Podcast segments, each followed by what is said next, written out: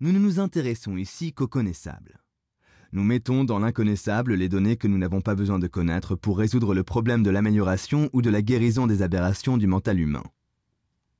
En divisant ainsi le vaste domaine de la pensée, nous n'avons plus besoin, désormais, de nous soucier de notions aussi imprécises que le spiritisme, le déisme, la télépathie, la voyance ou encore l'âme humaine. Si nous concevons cette scission comme une ligne tracée à travers ce domaine, nous pouvons attribuer un principe dynamique d'existence à toutes les données qui se trouvent dans le champ du connaissable. Après des recherches exhaustives, un mot fut choisi, qui englobe l'univers fini comme principe dynamique de l'existence. Ce mot peut être utilisé comme un guide ou une règle graduée. Il permet d'évaluer un grand nombre d'informations. C'est pour cela qu'il s'agit de notre premier axiome, de notre maître axiome. Et ce premier axiome est survie. On peut considérer qu'il s'agit là du dénominateur commun de l'univers fini. Il englobe la conservation de l'énergie et toutes les formes de l'énergie. De plus, il définit le but de cette énergie tel que nous pouvons à présent l'apercevoir dans le domaine du connaissable il est facile de constater que l'activité de l'univers fini obéit à cet axiome comme à un ordre. On peut considérer que tout travail et toute énergie sont motivés par lui. Les différents règnes, animal, végétal et minéral, ont ce même dénominateur commun, puisque les animaux, végétaux et minéraux luttent tous pour survivre. Nous ne savons pas à quelle fin nous survivons. Et dans le domaine du connaissable et dans la sélection d'axiomes applicables, nous ne savons pas pourquoi et n'avons aucune raison immédiate de nous poser la question. Toutes les formes d'énergie survivent, par conséquent, pour une raison inconnue, afin d'accomplir un dessein inconnu.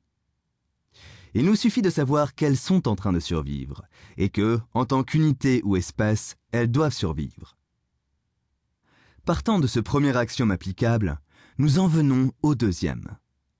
Pour obéir à l'ordre survie la vie a pris la forme d'une cellule qui, en s'unissant à d'autres cellules, a formé une colonie.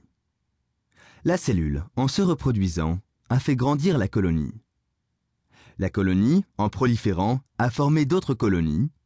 Des colonies de types différents se sont unies et la nécessité, la mutation et la sélection naturelle ont amené la spécialisation, ce qui a accru la complexité des colonies jusqu'à ce qu'elles deviennent des agrégats de colonies ces agrégats se sont heurtés aux problèmes de l'alimentation, de la protection et de la reproduction. De façon diverse, un agrégat de colonies cellulaires est devenu une unité standardisée. Et tout agrégat perfectionné de colonies est entré en possession d'un système de contrôle central, par nécessité, mutation et sélection naturelle.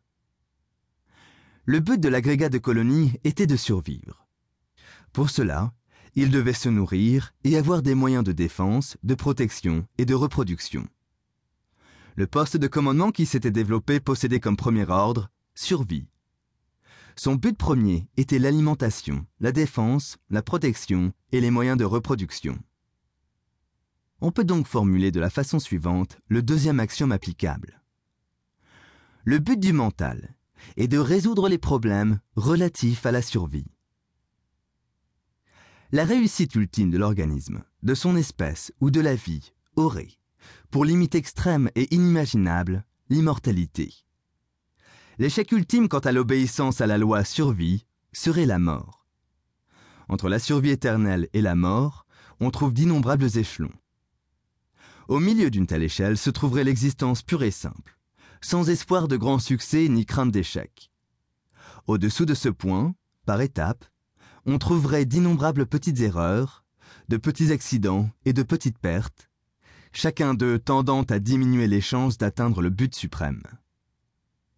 Au-dessus de ce point, on trouverait les petits succès, les petites reconnaissances et les petits triomphes qui permettraient d'approcher ce but visé. Comme axiome, on peut dire du mental qu'il agit en obéissant à un ordre fondamental central, survie, pour diriger ou conduire l'organisme dans ses efforts pour atteindre le but suprême de l'individu, de l'espèce ou de la vie, et pour éviter à l'individu, à l'espèce ou à la vie d'essuyer tout échec qui les conduirait à la défaite ultime.